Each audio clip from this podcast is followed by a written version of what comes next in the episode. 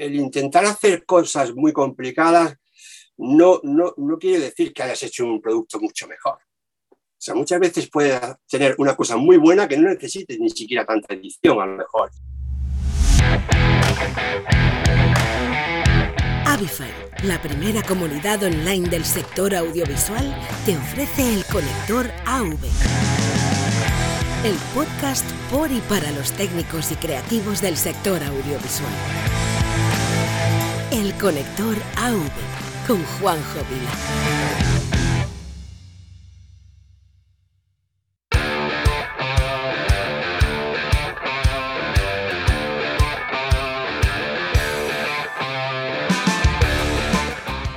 Hola a todo el mundo, bienvenida, bienvenido a un nuevo episodio del Conector AV, el número 80 ya.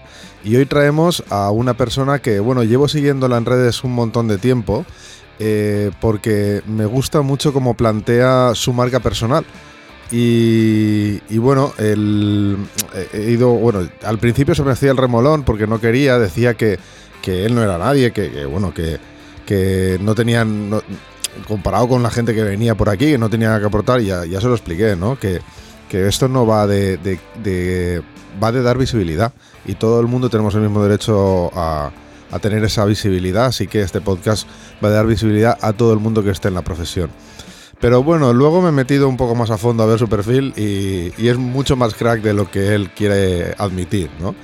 Y es que tiene varios premios de, por sus trabajos y también me llama mucho la atención y es una cosa que quiero yo también potenciar aquí, o, al menos dar enfatizar de, su carrera, y es cómo, aunque él quizás lo haga inconscientemente, pero cómo potencia su marca personal, cómo crea su imagen alrededor de él, ¿no? Y es, y es pues bueno, te cuida mucho la imagen en su perfil de redes sociales, en su página web, y eso es algo de lo que creo que mucha gente tiene que aprender de de, que tú eres tu marca personal.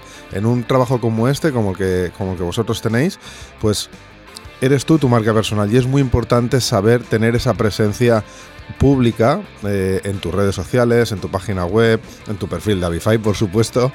Eh, pues es muy importante que, lo trabajes bien porque depende. Eh, tu imagen va a depender de, de. Tu trabajo, perdón, va a depender de tu imagen. Así que quiero traerlo a, él como un ejemplo de, lo, cuando se hacen bien las cosas. Y, bueno, hoy estoy hablando de Juan Felipe Tomatierra. Muchos lo conoceréis eh, por redes sociales, también, sobre todo en la zona sur, porque eres de Andalucía. Y quizás todo esto de la marca personal, en el caso de Juan Felipe, venga porque eh, él, antes que técnico, ha sido artista. En el caso de él, pues bueno, era, estaba relacionado con la música, con la música disco.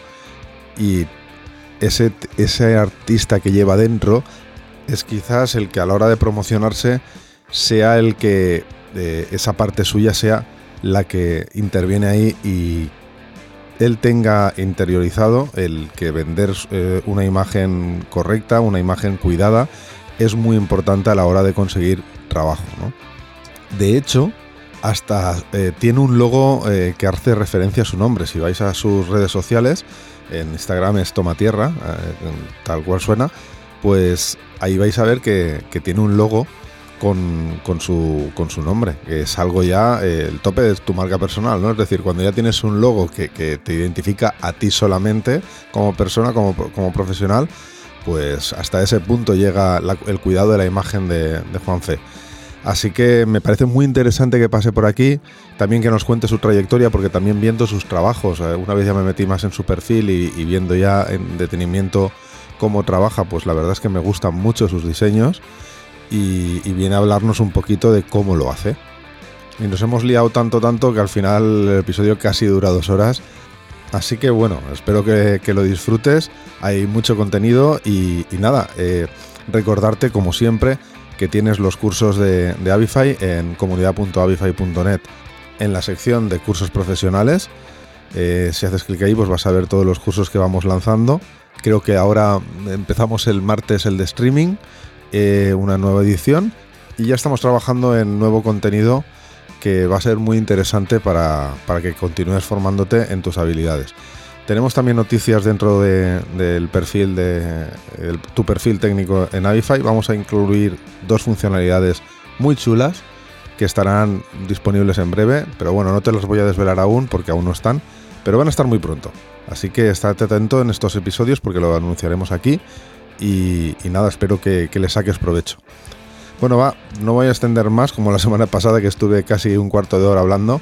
Ya llevamos cinco minutos y vamos allá. Vamos con Juan Felipe Tomatierra, dentro de audio.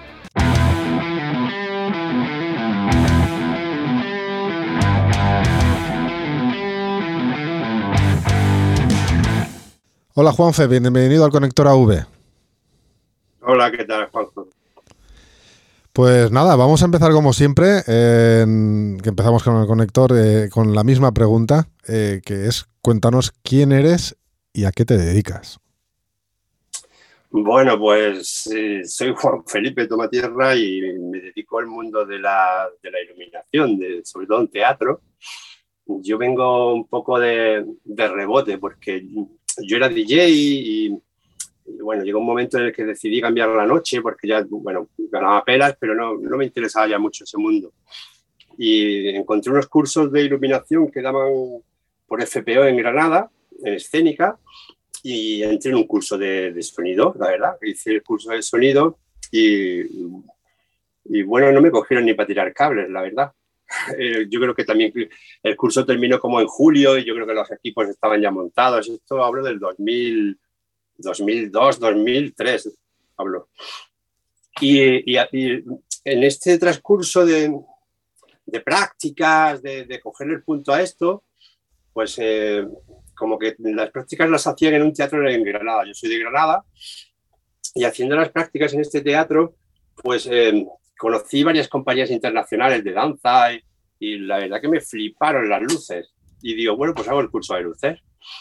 Y me metí en el curso de luces y ahí fue donde empezó mi, mi carrera, ¿no? Como, como técnico sobre todo y como iluminador. Hice el curso de iluminación, me flipó y antes de que acabara el curso ya estaba trabajando. Había hecho prácticas en el Festival de Música y Danza de Granada, donde tuve la oportunidad de trabajar pues, con las compañías más potentes de, danza clásica del planeta, ¿no? En el Generalife. No sé si tú conoces el Festival de Música y Danza de Granada. Pues aquí empecé de prácticas y al siguiente año empecé, tra continué trabajando allí con ellos. La verdad que fue súper bonito. Y pronto di con una compañía de Granada muy potente que hacía gira nacional, que se llamaba Estudio Teatro. Había pasado antes por otras compañías de Granada, pero como que esta se le iba el técnico a otra compañía y, y, encajé y como que llevo ya 18 años con ella. Son dos chicas, se llaman Estudio Teatro y me dieron la posibilidad no solamente de trabajar de técnico, sino de hacer los diseños de, luz. Y desde entonces ahí sigo con ellas, la verdad. En el primero, en el segundo diseño me dieron un premio Mejor Iluminación en la Feria de Teatro de Andalucía. Bueno, esto ya sabes tú de los premios cómo va, ¿no? poco, bueno, tocó la flauta, ¿no? Y, y, a partir de ahí, pues como que ya no, siempre he estado como pensando de hacer otras cosas, ¿no? Pero pero esta compañía me ha dado mucho, muchísimo trabajo y ahí sigo. O sea, llevo 18 años con, con Institución Teatro. Aparte, pues bueno, en la, misma, en la propia escuela donde yo empecé, donde yo estudié sonido, iluminación y luego estudié también construcción de decorado, pues eh, cuando estaba estudiando iluminación me enteré de un software que mm, nos dijo el profesor que había en aquellos entonces no teníamos muchos medios en la escuela y me hablaron de un software que se llamaba en aquellos entonces, lo puedo decir, ¿no? WichiWig. Ahora hay sí, sí, el WichiWig. Era como, era como el único que había este software, ¿no? De diseño de iluminación en 3D. Y bueno, no, la escuela no lo tenía, pero a mí me interesó, me interesó muchísimo y me puse las pilas a investigar quién lo tenía, quién lo daba, quién podía darnos un curso. Y viendo que en Granada nadie se ofrecía, pues me fui a Madrid a, a realizarlo. Vi que, que lo daban en el Centro Tecnológico del Espectáculo, ¿no? En Madrid. Lo da Felipe Ramos, además.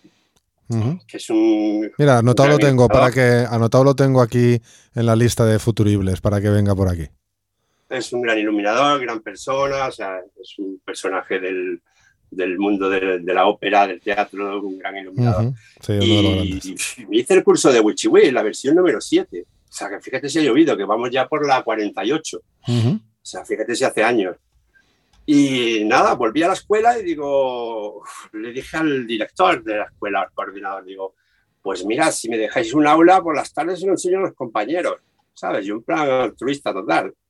a mí me había flipado este software y yo estaba allí empezando en esto y me, y me pareció que era guay que, el que lo conocieran mis compañeros, ¿no? Este, este software. Y la escuela pensó, dice, pues no lo vas a dar gratis, sino que lo vamos a meter dentro de, de la materia de iluminación, dentro del curso de iluminación como una materia. Y desde entonces llevo como 11 años allí, dando, este, dando, dándose un la verdad. Que, que, yo me ofrecía darlo gratis, que yo la verdad que no tenía ninguna intención tampoco de quedarme ni, ni nada de esto, pero, pero bueno, luego ya me di cuenta que, que me gustaba, que me gustaba compartir eh, con los compañeros y, y sobre todo que el, hecho de, de, ser docente a ti te recicla, porque estás constantemente buscando información, preparando cursos, preparando clases, cada alumno es diferente, cada curso es diferente. Y bueno, pues aquí seguimos. Luego ya se, fue, se me fue un poco de las manos y empecé también a impartirlo a colegas de toda España que venían a mi casa y se lo daba gratis, además les daba champs y se les daba no sé qué. Luego mm, me llamaban asociaciones, me iba a Bilbao, me iba para acá, me iba para allá y bueno, ya ha sido un poco, ha sido como sin querer, ¿eh? ha sido un poco sin querer, porque yo de verdad que la formación que tengo ni siquiera arreglada, es una, una FPO, que en este país no sirve para nada. Hace poco salió una certificación laboral en Andalucía para los técnicos de iluminación y yo no pasé el corte, mis alumnos sí. es una cosa que me entró una depresión, me entró una depresión enorme, porque yo llevaba muchos años ya trabajando, mis estudios, claro, había una normativa para, para, conseguir puntos para esta certificación que solo llegaban de 10 años atrás. Yo todo lo que tenía era de 10 años mucho más atrás, de, 20 años atrás, con lo cual a mí no me validaban casi nada. Y no pasé el corte. Y me entró una depresión, la verdad. Sin embargo, luego me lo planteé y digo, pero bueno, vamos a ver. La mina Junta de Andalucía nunca me ha dado trabajo. O cuando me ha dado trabajo, me han buscado a mí. ¿Sabes? Yo ni siquiera he estado en bolsa de trabajo y yo les he hecho trabajos porque me han buscado a mí. Y yo nunca me ha faltado, siempre he tenido, me he buscado la vida. Cuando no he tenido trabajo me lo he buscado, he ido directamente al artista y he dicho, oye, vamos a hacer esto, oye, vamos a... Y, y, por ahí me vine arriba, pero de verdad que es una profesión que es dura, dura, dura. Y más si no tienes ninguna certificación, no tienes unos estudios, una carrera universitaria, no sé qué, bueno, es un poco complicado, la verdad. Te tiene que gustar mucho. Y bueno, la verdad que creo que me gusta mucho, si no, llevo ya 20 años aquí. No, llevo más de 20 años en el mundo del espectáculo. En el mundo del espectáculo yo empecé con 8 años. Vaya. empecé como músico. Sí, sí. Empecé como músico en la banda, tocando la caja, en la banda del pueblo, de Durcal. Yo soy de Durcal y empecé en la banda de Durcal tocando la caja, porque mi abuelo era músico y me aficionó a la música. Me enseñó solfeo y pronto entré en el mundo del espectáculo sin yo saberlo. Después, ya cuando me hice un poco más grande, cambié el mundo de, de la música por, el del DJ. En el, en el 88 empecé de DJ en la discoteca de mi pueblo, con 14 años. Vaya. Que yo recuerdo, yo recuerdo de, de estar pinchando y llegar a algún control policial y yo tenía que esconderme en la, en la cabina porque era menor de edad. en fin, aventuras, pero que de cierta manera desde los ocho años trabajando fines de semana. ¿Y cómo lo llevas eso? Muy bien, me encanta. Sí, sí, lo hago porque todo lo que he hecho lo he hecho porque me ha gustado. Por mm. eso es verdad que ahora sí que es verdad que estoy teniendo una, pequeña crisis, ¿no? por, eso que te he dicho, ¿no? De decir, joder, la pila de tiempo que llevo dedicado a esto y que realmente eh, al final no, no, eres nada, no tienes nada. O sea, tu propio, eh, tu propio gobierno o comunidad, mm, eres un número, no significa nada para ellos. Todo lo que tienes hecho, todo lo que tienes trabajado, todo tu currículum, a ellos no les vale. Y eso te da un poco de depresión, ¿no? Pero por otro lado, es que es lo que me gusta hacer. Bueno, en, yo creo que en nuestro sector, el, no sé la administración, la verdad, pero sí que es verdad que el nombre hace más que, que, la formación. Es decir, si tú te haces un nombre, te haces respetar, eh, luego, pues como ti te ocurría, ¿no? Que decías en la parte de docencia, ¿no? Que te, te, llamaban de muchos sitios de diferentes partes de España para que dieras docencia. Y eso al final eh, es por respeto. Entonces, quizás no en la administración, por una serie de requisitos que puedan tener, que, ahora mismo no lo sé, pero sí que es verdad que en el resto, en lo que es la parte privada, eh, pues el nombre es importante. Eh, los trabajos que hayas hecho es son, son importantes. Por eso, bueno, por eso eh, dentro de poco en, en, en, los perfiles de Avify vais a poder poner eh, vais a poder poner esa lista de trabajos y alguna cosita más, alguna sorpresa que ya adelanta, ya adelanto un poquito aquí, pero que las tendremos un poquito más adelante. Y para, pues, porque justamente nos pedían eso los, eh, los usuarios, ¿no? Que, que hubiera un listado de trabajos porque yo quiero poner los trabajos en los que yo he estado haciendo cosas para que vean mi trayectoria. Y ahí y esa parte, yo lo que he notado muchas veces es que para el técnico es casi más importante que la propia formación. Que, todo es importante, la tener formación, el que tenga la suerte de haberla podido tener, pues es una suerte, pero ahí también e, por este podcast ha pasado mucha gente que se ha hecho a sí misma, como, como es tu caso, ¿no? Y, y al final mira, eh, sin ir más lejos, para mí uno de los grandes cracks hace nada que ha pasado por aquí sin Iñaki Astorza y él mismo lo decía, hizo un cursito de iluminación técnica de poner plafones en el techo y mira dónde está ahora, ¿no? El gran Iñaki. Entonces, eh, pues por, porque las ganas de trabajar... Perdón, perdón. Hizo un curso hace poco con él en Madrid. Sí. Pues, pues bueno, eh, él empezó con eso, con un libro de, creo que era de Sony, creo que me dijo en, el, en, el, en, la, en la entrevista, y míralo dónde está ahora, pero es por, por, las ganas que tenéis de aprender, de continuar formando, y además esta profesión es una profesión de formación continua que tienes que estar reciclándote constantemente porque va saliendo actualizaciones nuevas, nuevas tecnologías, que eso, bueno, luego hablaremos, que nos queda un rato aquí de charla y hablaremos de todos estos temas. Pero sí, eh, al final eh, el, hacerte un hueco eh, con tu nombre, pues es, un trabajo largo, a largo plazo, pero es importante para, para continuar, para, para, que tu trabajo sea sostenible en el tiempo, para continuar trabajando y cada vez mejor, ¿no? Sí, sí, sí, sí. La formación es importante. No sé si recuerdas. Sí. Cuando nos vimos la última vez, fui a una charla que. Sí, a la charla en Afial. Yo acababa de, comprar la licencia de, de Wichiwi, me metí en una charla que, a mí me dejó impactado, vamos, por completo. Trajiste a dos crack de la iluminación, que eran Oscar Gallardo, ¿no? Y, y Juan Carlos, ¿no? ¿Cómo era? Antonio, Antonio, era, creo que era Antonio Ramos, ¿puede ser? Antonio, ¿cómo? Antonio Ramos, ¿puede ser? Ahora es que ahora me pues. sale Ramos de apellido. Yo creo que sí. Ah, no. no me acuerdo. pero, Oscar Gallardo. Estaba Oscar Gallardo. Y estaba, estaba Chema Menéndez, que es un es, un crack en, en, la parte de. Eh, de videojuegos, sí. Y no, de, bueno, de, de, realidad aumentada con su. De realidad aumentada. Sí, sí. Y, y, y, claro, yo no sabía nada de este tema del, del Unreal, tío, y me dejasteis loco, loco. Y bueno, estoy, no he empezado todavía, pero lo tengo pendiente. O sea, en cuanto termine un par de trabajos de proyectos que estoy súper metido en ellos, que necesito terminar, me quiero pegar ese tiempo para meterme ya en este mundo, en el mundo de la realidad virtual, porque creo que es el futuro presente. Vamos. Estamos tocando, nos estamos saltando el guion, porque eh, como no te lo he enviado, como no te lo he enviado, pues no, no lo puedo. Pero justamente son preguntas, están saliendo, está muy bien, porque al final sale de manera espontánea, ¿no? Pero, pero son preguntas que tenía más o menos preparadas para hacerte, y, bueno, está saliendo de manera espontánea, que me encanta, porque sale mucho más natural.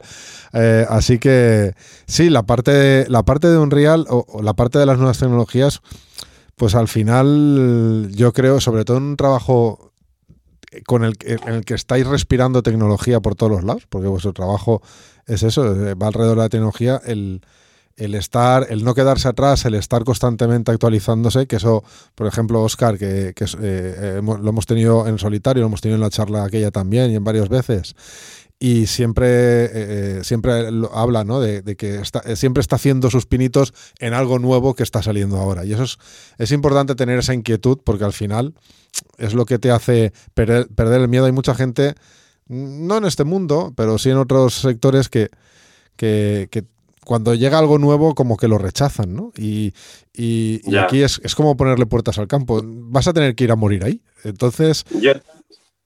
yo creo que estoy enfermo.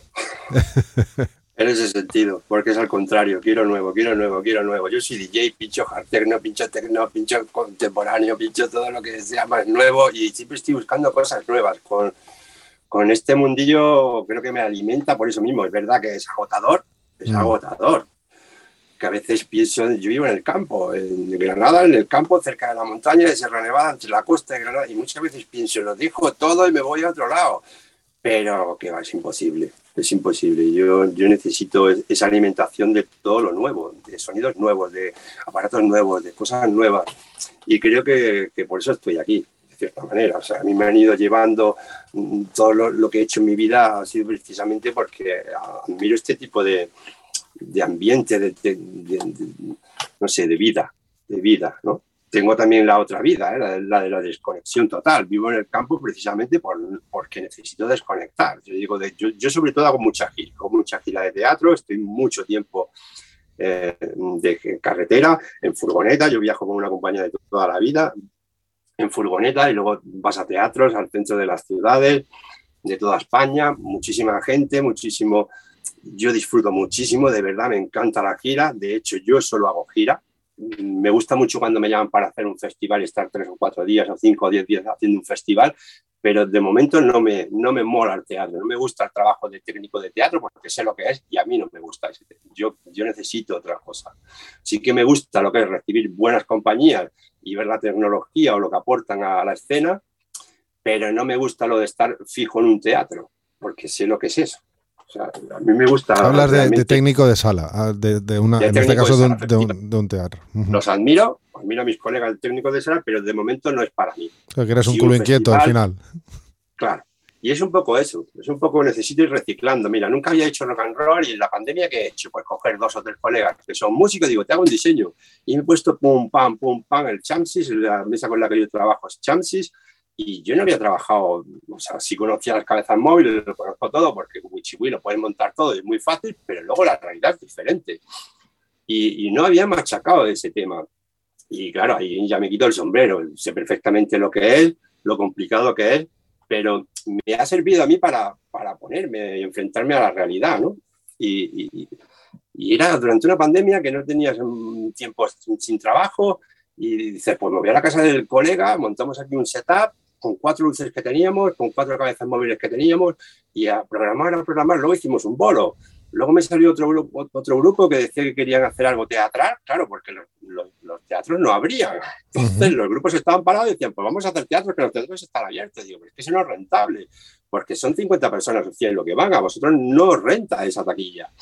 Bueno, bueno, pero ¿qué queremos hacer? Total, que me meto también en ese fregado, hago un diseño para una banda de Granada y y al final se te queda corta, porque realmente luego empiezan a haber giras de aire libre, rock and roll, no sé cuánto, y este diseño ya no te vale. O sea, no es para teatro, es para otra cosa, pero el aprendizaje es muy potente. O sea, el hecho de estar siempre buscando ese tipo de, de riesgo, ese tipo de, de novedad, de aprender, de, de equivocarte, de caerte, de, de tropezar una y otra vez, pues no sé si es que a lo mejor es un poco de masoquismo, pero pero es, mi vida, es mi vida. Yo, la última pareja que tengo, que llevo siete años, llevo ya con, con ella, pues resulta de que yo ya le, digo, mira, yo de verdad, las parejas van y vienen, pero mi trabajo no. O sea, yo estoy enamorado, soy un egocéntrico de mi trabajo. Me gusta mi trabajo, me gusta la gira, paso mucho tiempo fuera y entiendo que eso para una relación de pareja es complicado. O sea, es un sacrificio tremendo. Y, y en el fondo estoy sacrificando eso de mi vida. Lo estoy sacrificando. Además, estoy anteponiendo mi vida personal, social, por este trabajo. O sea, es mucho, es mucho enganche el que tengo. Es una cosa que, que se, me, se, me, escapa. Se me escapa. Droga dura. Y todavía, y todavía no he conseguido ponerme un horario de decir, no, no, es que de, de, de 10 a 3 se acabó el trabajo. Ya no trabajan más. Es difícil. Es, pero lo tengo que hacer porque es que si no, no es como profesionalizarme en casa, ¿no? Es decir, tienes mm. tu horario de laborar tío. Y el resto es para la familia, para tu perro y para tu gente. Entonces la parte, la parte de pinchar se te ha quedado un segundo plano, totalmente. Bueno, cuando conocí el teatro, ya del tema lo dejé. Pero si vienes algún día a mi casa, te darás cuenta de que el salón de mi casa es una discoteca. muy bien, muy bien. No lo, dejé, no lo dejé nunca. De hecho, sigo pinchando, pero ya en casa. Vienen los productores, los DJs, amigos con temas nuevos. Ahora es muy guapo, tío. Ahora es muy chulo, porque ya la gente hace su propia música. Vienen a tu casa a escucharla, a pinchártela, te dejan temas. Eh, ya no tengo presión en, el sentido de que tengo que hacerlo bien, con lo cual también lo disfruto. Eso podemos hablar otro día. Pero sí, a nivel profesional la iluminación me lo ha dado todo, todo. Y eh, bueno, claro, entonces al final empezaste como sonido, que eso sí que lo vi al principio, me sorprendió. Y bueno, tú mismo lo has dicho que, en el momento viste el tema de la luz. Hice sonido y era un curso muy básico. No había mesas digitales, no, ese curso fue el primero que se hizo, no había software ni, ni Cubase ni nada de nada, o sea que fue un curso muy básico y terminó en casi en julio. Y era cuando había grandes giras, esto era 2004, 2005, o sea, era una época, no, 2000, 2000 2002. Había muy, buenas giras y yo creo que estaban los equipos ya y aparte, si no te conocen, no se atreven a meter a alguien que sale de una escuela. Y las escuelas tampoco tenían mucha reputación. ¿sabes? Con lo cual no me cogieron ni para tirar cables. Pero yo aquello lo entendí. Digo, y además me gustó mucho, la, me gustó mucho el teatro, nunca había estado en el teatro. Vivo en un pueblo pequeño y yo nunca había estado en un teatro. Y, me gustó la, la, sensación, el ambiente, me gustó todo, la verdad. Y digo, yo hago luces. Y me metí en luces y ahí fue donde realmente fui a por todas. Fui a por todas. Me apunté a todas las prácticas. Estaba todo el día en el teatro. Me iba con las compañías de gratis todo, lo hice todo, hasta que ya me hice el más pesado del mundo. Yo, yo cuando... Pues eh, perdón, perdón, continúa. No, no, no, ya está. Bueno, no, eh, estás hablando mucho del teatro y hay una sensación, a, mí siempre me, invade cuando, aunque yo, yo voy más de, en la parte, de, o sea, yo voy a, verlo, y cuando entro a un teatro por primera vez, a una, a una sala por primera vez, mm, un teatro nuevo que nunca he estado, eh, ese primer momento, sea porque alguna vez hablando aquí en el podcast, no, sí, la primera vez que entras y está vacío. Para mí no hace ni falta que esté vacío. Es una sensación, me invade una sensación especial. Evidentemente, si está vacío, es otro tipo de sensación, pero, pero la primera vez que entras en una sala y ves ese teatro, eh, sobre todo si es de los, de los grandes, pues no sé, en Valencia tenemos el principal, en fin, hay muchos, ¿no? Eh, eh, cada uno tiene una sensación diferente, pero, pero es una sensación muy bonita, ¿no? Es la primera vez que entras en, en ese. Es como entrar en un mundo nuevo. Es muy bonito, sí. Yo me sigo, yo me sigo, mira que llevo ya años, tengo mucha experiencia y habré hecho estrenos. Esta mañana he hecho un estreno, yo estoy agotado hoy, ¿eh? tengo agujetas. pues gracias, porque son horas intempestivas. Dos bolos y un estreno, o sea que llevo dos días y, y, un, clase de pilates, tío, estoy reventado. Pero yo todavía me pongo nervioso, ese punto de, de, un estreno, del público, de, de afrontar realmente la devoción que le tienes a tu curro, ¿no? O sea, porque eso realmente al final es un poco el respeto que tú le tienes a lo que estás haciendo y a la gente, ¿no? Y cuando entro en un espacio nuevo, como tú dices, no sé si es, no sé cómo decirlo, pero es una sensación súper agradable, súper agradable. Y si es un espacio leyenda, un mítico, un, gran teatro de, de España o de cualquier país, pues bueno, es como como una medalla, ¿no? Es como, es como un triunfo, ¿no? En tu, personal, ¿no? En tu vida personal. Pero sí, yo me sigo emocionando mucho, muchísimo. Me encanta. Yo creo que mientras eh, tenga esa sensación, seguiré. Por mucho que me maltrate el Estado, el gobierno, el país, la, la legislatura, yo creo que necesito muy poco para vivir, la verdad, por suerte, necesito muy poco y con quien comparto me cuidan muy bien, y, bueno, creo que está por encima del maltrato que este país le da a nuestro trabajo. Sí, bueno, ahora empiezan a haber algún brote verde estos últimos días. Han habido algunas noticias que han salido. Hoy ha salido el BOE con alguna. Me ha llegado una. Sí, hoy, hoy, ha salido. Hoy creo que ha sido hoy cuando ha salido el BOE con algunas nuevas medidas para toda la comunidad de técnicos. Eh, bueno, vamos a ver en qué queda, porque hay yo por las, sé por conversaciones que, se están manteniendo que, hay algo más que, aún está por venir, que esperemos que se consiga y así vaya mejorando la situación. Oye, antes de, continuar con, bueno, quiero llegar al tema del vídeo, pero antes de continuar con ello, eh, ahora que has probado el directo eh, y ya has hecho algunos directos, eh, hablo directo musical.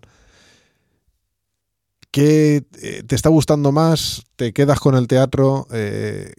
¿Qué, es lo que, es lo que más te gusta? El teatro lo, el teatro lo domino y el, la música es una espinita que tengo que quitarme.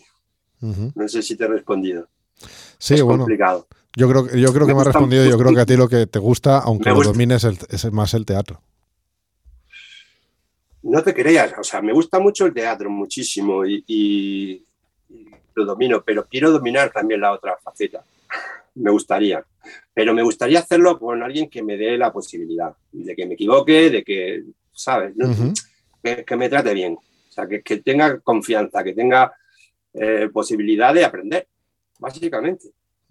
Exacto, que tenga ese, punto de paciencia por si no entiende el trabajo que estás haciendo para que haga al final al, Pero eso es difícil, es, complicado. pero, sí que me gustaría y me gusta muchísimo. ¿eh? Me gusta la robótica, me gusta. Es que la iluminación de los, de los shows musicales hoy día son la hostia. ¿Qué quieres que te diga? Claro. son dos cosas diferentes. Son, realmente la luz de teatro no tiene nada que ver con la del rock and roll, o con la de música en directo, en vivo. Para mí son dos pasiones diferentes. Pero una ya la conozco, llevo mucho tiempo en ella y, la domino y me siento bien, me siento en mi salsa, y la otra me gustaría dominarla también. Igual no se puede estar en todo, claro. Igual no se puede. Pero si encontrara un grupo con el, un artista con el que hubiera feeling y hubiera posibilidad de crecer, mm, me gustaría, sí. O sea, que no has llegado, por ejemplo, a girar con música. Mm, casi, he estado a esto, muy poquito. Pero todavía no lo he hecho. La gira de música. Bueno, viento. A ver, lo hice, pero de carga y descarga. Yo empecé de iluminación antes de hacer estos cursos. Entre DJ y hacer los cursos, yo trabajé con una orquesta. Y ahí fue también donde me entró un poco el gusanillo. Claro, yo era el que montaba y montaba y luego llevaba las luces, lo típico, ¿no? Pero a mí lo que me gustaba era el sonido. Yo no me gustaba mucho tampoco.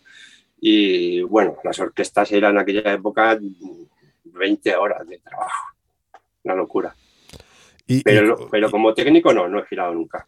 Y, bueno, si, si, giraste, si giraste alguna vez, eh, si giraste alguna vez en música que allí, pues cada día estás en un sitio, entiendo que las experiencias con una gira de teatro son muy diferentes, ¿no? Eh, sí. Porque tú tienes que, cuando vas con un teatro, entiendo que vas a actuar, estás unos días, no estás, eh, no estás de un para otro. Eso ya no existe. O, bueno, no existe en, el formato en el que yo trabajo. Yo trabajo con compañías independientes de, bajo formato. Aunque hago gira nacional con, dentro de, ¿cómo le llaman? ¿cómo le llaman a las giras de teatro en las comunidades? Yo suelo girar por, toda la, por todo el país, pero hacemos un bolo. Es, muy raro donde haces más de un bolo. Esto solamente lo hacen las compañías o productoras que a lo mejor tienen eh, alguien famoso. Estamos hablando de, Porque la producción requiere un trabajo muy grande y entonces tiene que estar un tiempo allí. Claro, pero, pero no, no, o sea, quitando los grandes musicales y alguna productora que tenga algo muy, muy, muy, muy, muy, muy llamativo, es muy raro que, la, que se hagan más de dos bolos ya como mucho que va. Pero sí que es verdad que lo poco que he hecho de gira en rock and roll, lo poco que he hecho de gira en teatro, en el teatro, bueno, yo he tenido la suerte de dar con una empresa muy, muy potente como empresa. No me refiero a que haga grandes producciones, pero como empresa son grandes empresarias. Son dos chicas y son muy buenas empresarias.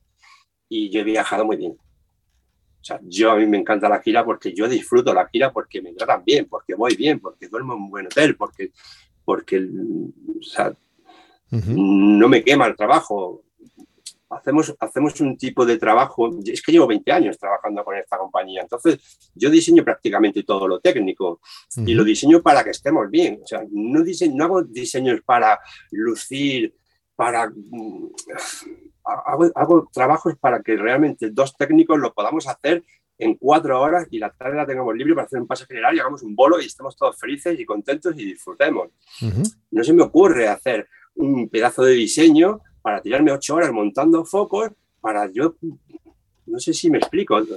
sí, te explicas. Bueno, lo, hemos hablado también muchas veces aquí, el, el con, poco, con poca cantidad de tecnología.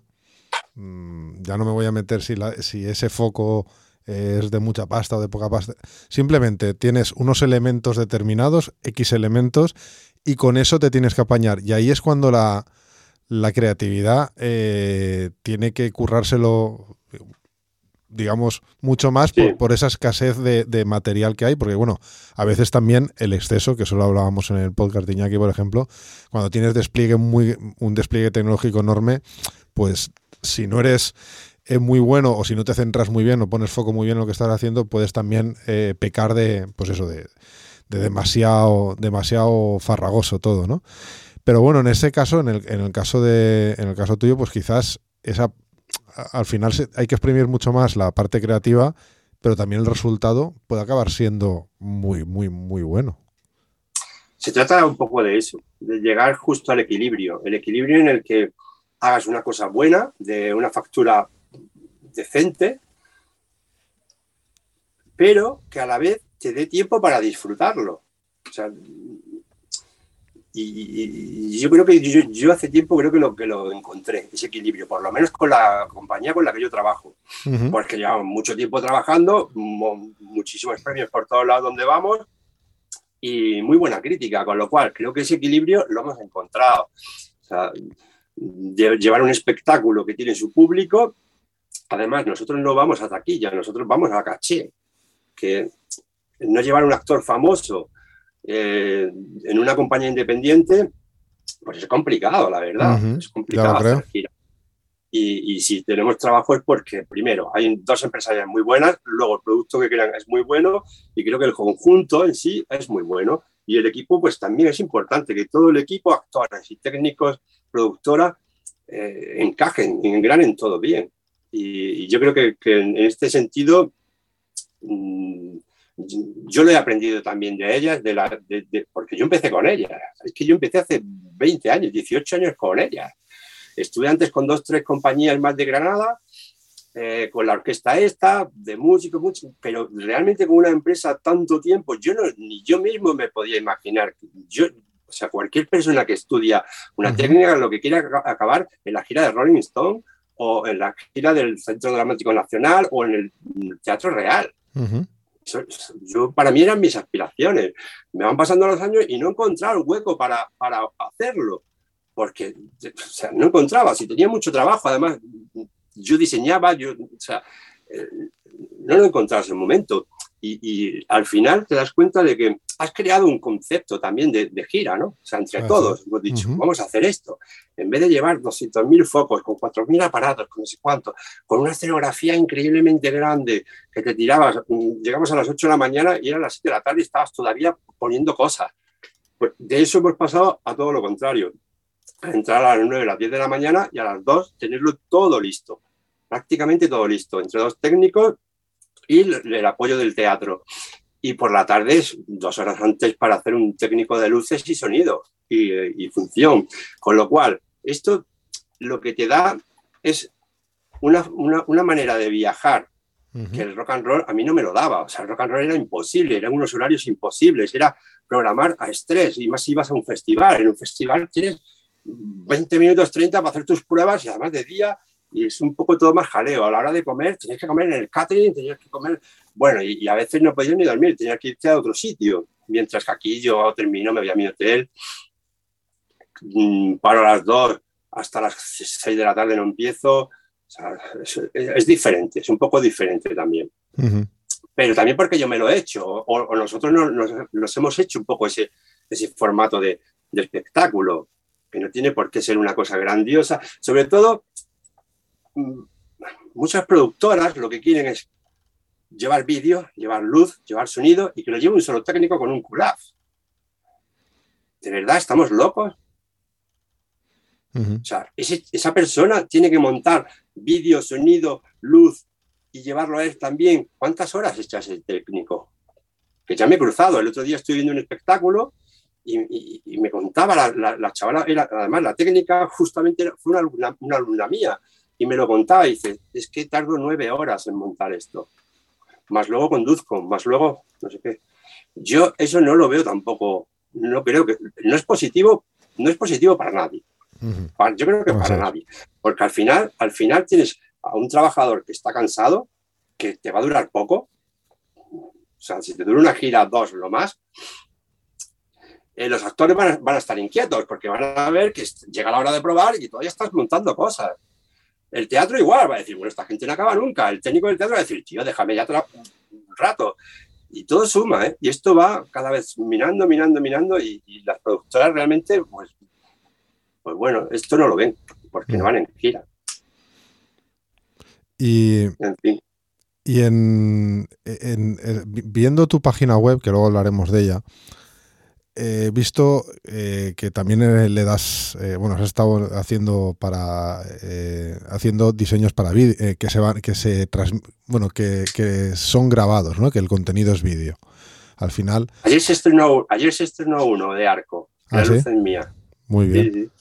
Pues, pues bueno, del mismo modo que haces teatro y música en directo ahora también, eh, ahí en, tu página vemos que, eso, que tienes vídeos también y vídeos de teatro, has trabajado en vídeos de teatro y videoclips. Entonces, la pregunta que quería hacerte yo es, ¿cómo de diferente es el trabajo para el mismo tipo de contenido, pero con diferentes formatos? Es decir, eh, me refiero a diseñar para un público en directo eh, o diseñar para cuando el público está detrás de una pantalla. ¿Cómo de diferente es a, nivel, de, a nivel creativo? Bueno, pues es complicado decirte esto, pero es muy diferente. el, setup que tienes que montar, el set de, luz, hablamos de luz, ¿vale? sí, sí, hablamos de luz. En vídeo no trabajo más que la luz.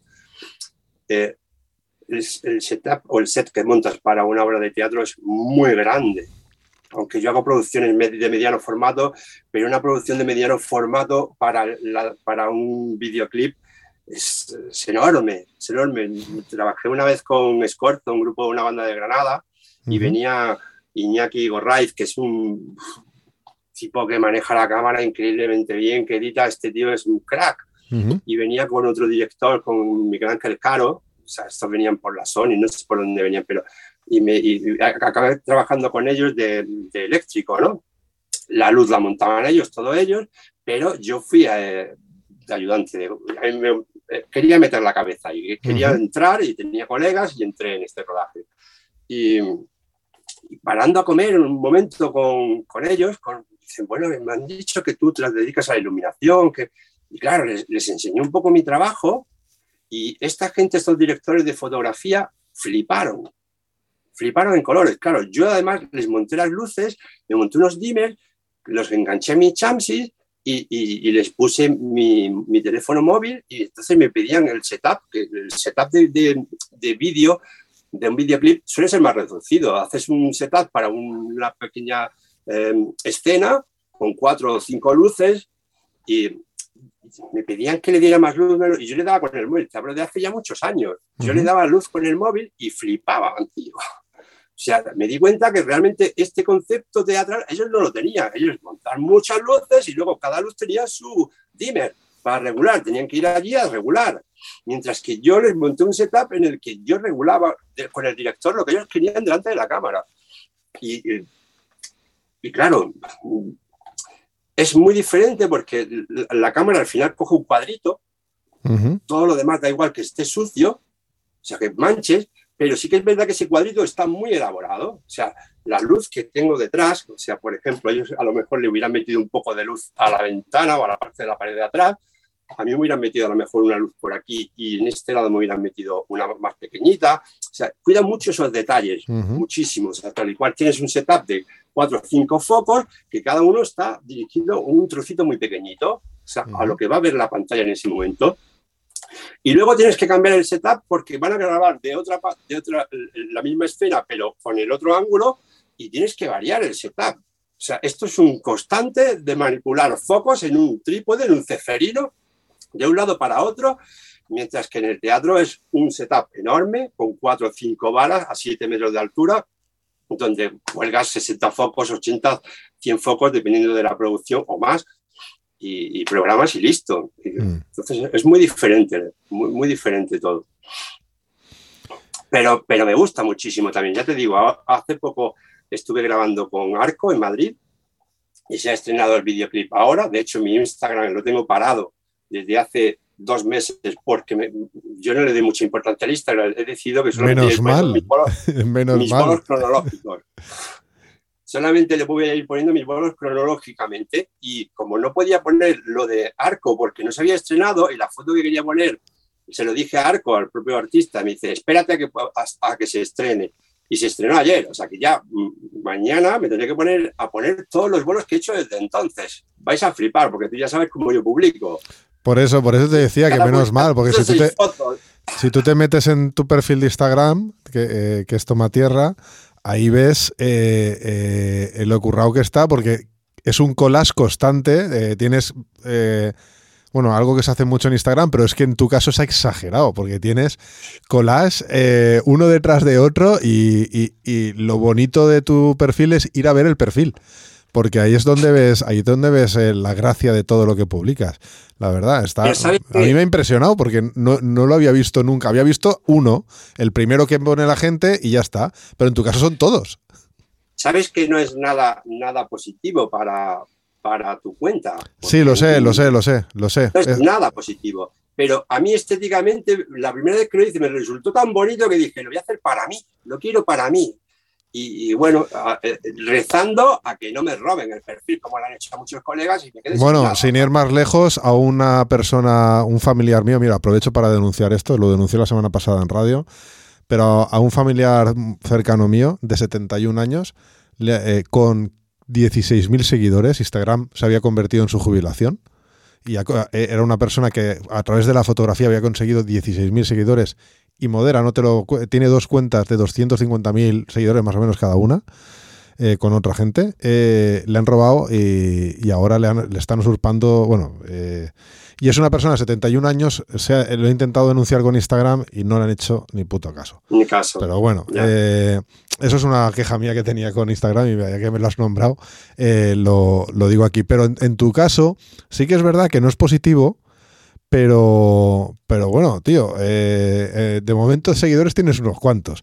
Y luego has hecho algo diferente a todos los demás, que yo creo que también muchas veces la vida va de esto, ¿no? De, diferenciarte de alguna manera y si bien todo el mundo eh, pone el primer collage, en el, hace un collage, lo deja ahí fijo esas fotos para que se, que se vea como su carta de presentación, en tu caso es que son todos. Y la verdad es que da gusto verlo, o sea, es, algo...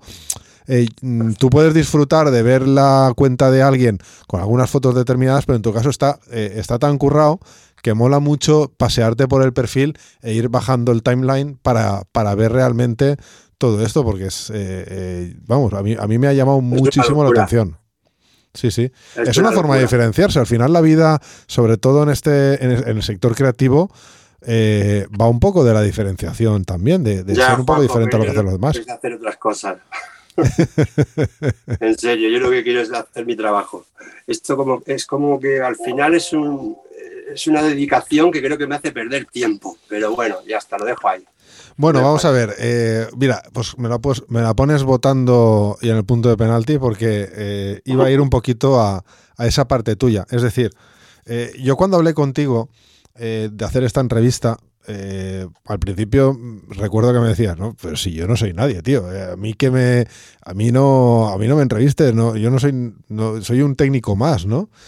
Y, claro, yo dije, bueno, a ver, eh, esto no va de que seamos alguien o no seamos nadie. Todos, todos somos iguales, en el sentido de que este podcast se ha hecho para que a todo el mundo, darle visibilidad a todo el mundo que, que, uno buenamente pueda con el tiempo que tengo, ¿no?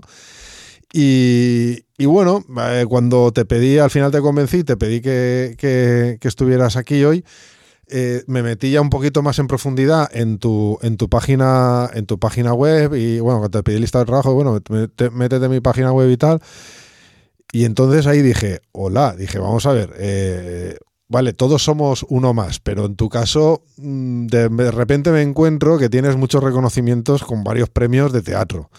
Y, bueno, pues gracias por la humildad que, me, demostraste, pero, pero a, ver, uno más, uno más. Eh, tienes varios reconocimientos de, tus diseños. Entonces, eh, varios, y digo varios, pero son, son unos cuantos, ¿vale? Y, quien no, que vaya a tomar tierra. Punto... Espera que te interrumpa. ¿Sabes qué pasa con el tema de los premios? Que yo cuando me han dado un premio y he visto los trabajos de mis compañeros, a mí me han parecido mejores los de mis compañeros. Entonces, considero que en este caso, lo de, premiar a, alguien específicamente por un trabajo, yo creo que a mí no me aporta. A mí personalmente no me aporta.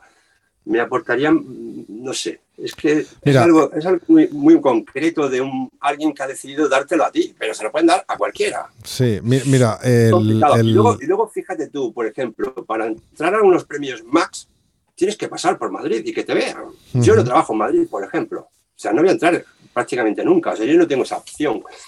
Entonces, es una cosa que, que está muy guapa, tío, que te reconozcan tu trabajo, que está guapísimo y súper agradecido, pero creo que lo merecen tantos compañeros yo tengo muchos compañeros que lo merecen y no se lo van a dar en la vida, tío. Entonces, esto está muy guay, pero yo no le doy importancia, de verdad. Me gusta mucho, me mola, pero no le doy importancia. Yo me fijo en los grandes, quiero aprender de los grandes y me gusta pegarme al lado de los grandes.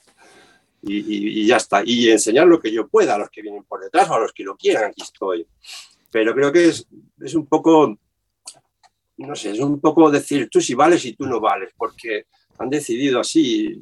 No, me mola mucho. No, mira, estar, estar simplemente, es decir, eh, cuando estar nominado a algo, ya que hayan pensado en ti entre mucha gente y luego no lo ganas, bueno, eh, pues como tú dices, no, lo ganas por alguna eh, por alguna cosa, o, pero estar nominado ya es un ya es un reconocimiento al trabajo, ¿no? Y, y, y bueno, y en esto de los premios tienes razón, es decir, muchas veces no son juntos. En el, arte yo pienso que, en el arte yo pienso que es diferente. Es diferente, es diferente.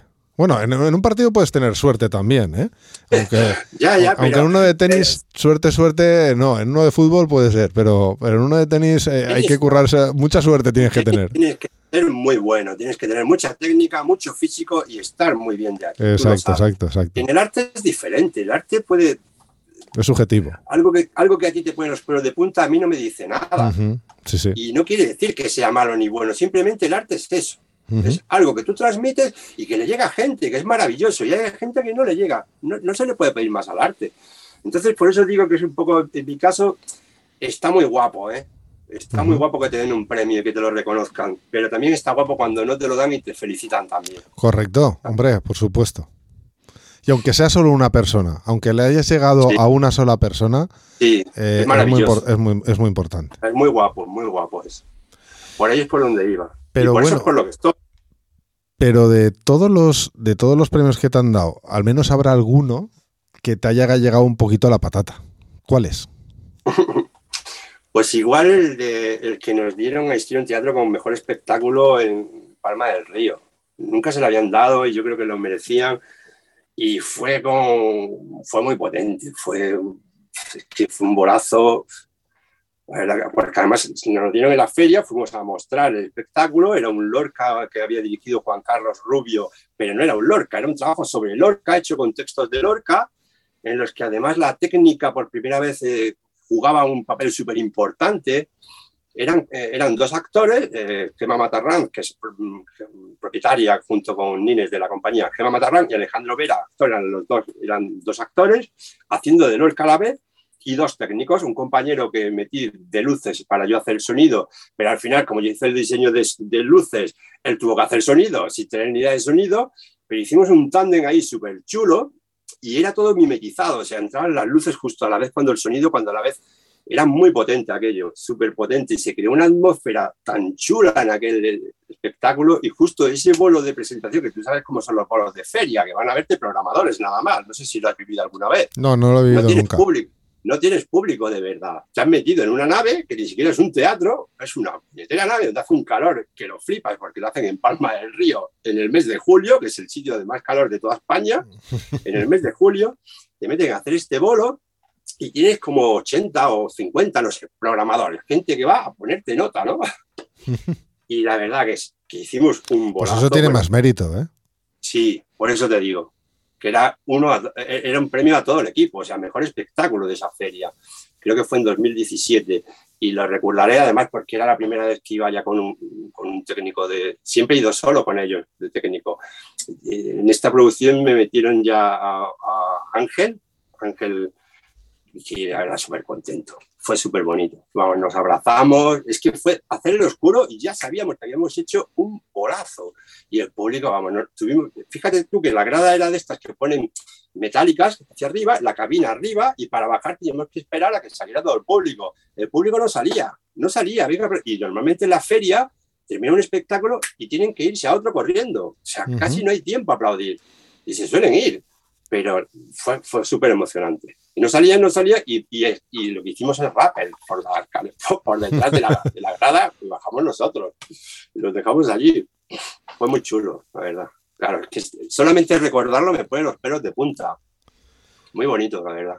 Oye, pues Hablamos ahora de la imagen. Eh, lo que hablabas tú del Instagram, que es bueno, es perder tiempo ahí porque has hecho una cosa que, lleva un curro importante, porque yo lo he visto, lleva un curro importante, y quien no, que se meta en tu perfil toma tierra y lo, y lo verá.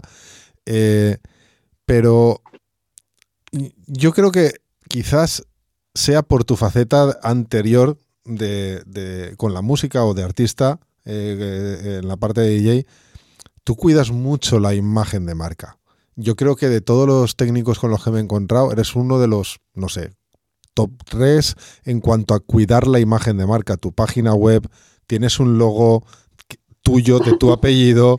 Es decir, te has hecho con. O sea, quiero decir. No, es mi apellido. Ah, no es tu apellido. Bueno, ya, es que claro, yo también te lo iba a decir, digo, joder, toma, toma tierra, menudo, me, has dado en el clavo, te tenías que dedicar a esto, ¿no? O sea, no es tu apellido, vale, vale. Pero he metido yo la pata. ¿Te lo cuento o te lo cuento después? No, cuéntalo, cuéntalo, cuéntalo ahora. A ver, yo era DJ antes y como DJ era DJ tierras secas. ¿Por qué? Porque en el pueblo donde yo vivo, en Durcal, en la provincia de Granada, sabes que en los pueblos se les pone un nombre a, la, gente. Mi, padre, mi abuelo, claro, era el tierra. Mi padre era el tierra, Pepe Tierra, y yo era hijo del tierra, con lo cual me puse DJ Tierra. DJ Tierra voy a escénica, a la escuela esta, a estudiar iluminación, hice sonido, luego iluminación, y cuando estábamos haciendo, la, la escuela tenía 9.000 vatios de, corriente máxima, y yo haciendo las pruebas de luces, me iba al plató y le, cogía la mesa de luces y ponía 12 o 18 focos de 1000, y ponía uno flu 12, full, pum, todo abajo.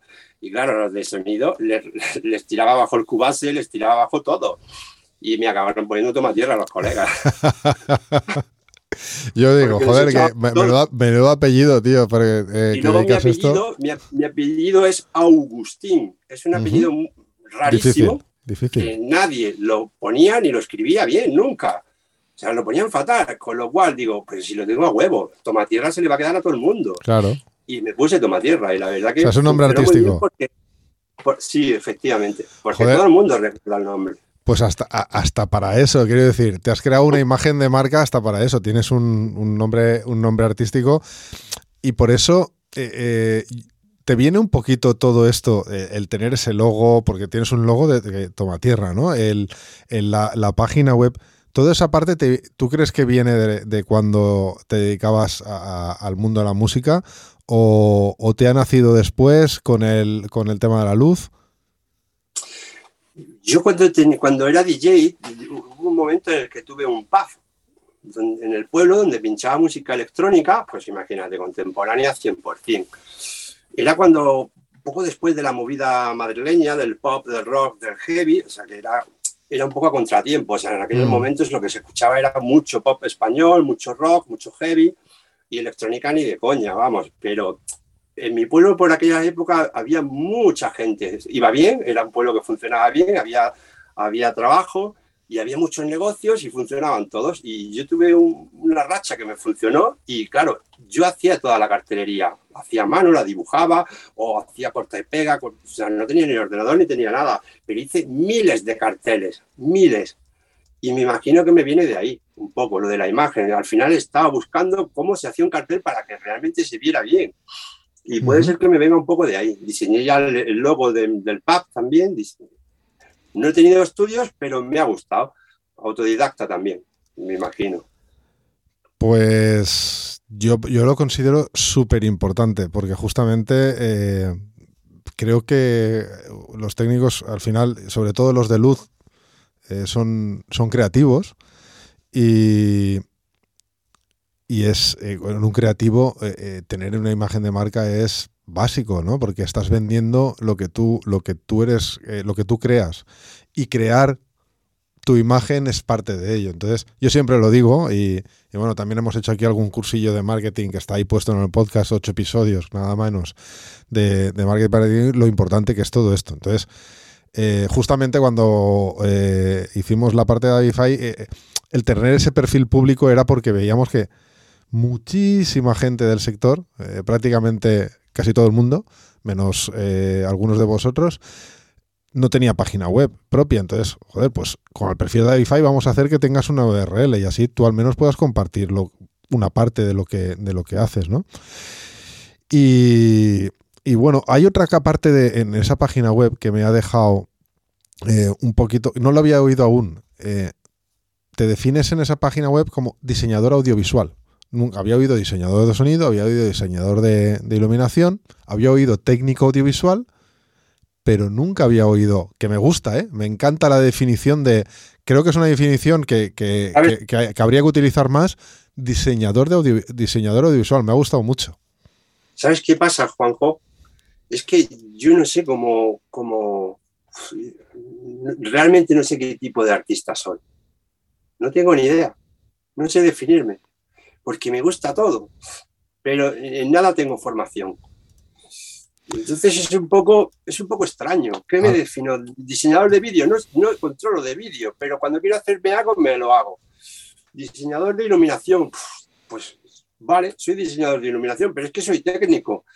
Diseñador, me creo un vídeo y me creo el, audio también. Tengo algunos temas míos en Spotify. Ah, a, mí, a, mí, me, a, mí me, a mí me parece que, la definición está muy chula. no sé, soy. Y que yo, por ejemplo, aquí tuvimos, no me acuerdo el número de episodio ahora, lo tendría que recordar, pero bueno, por ahí está.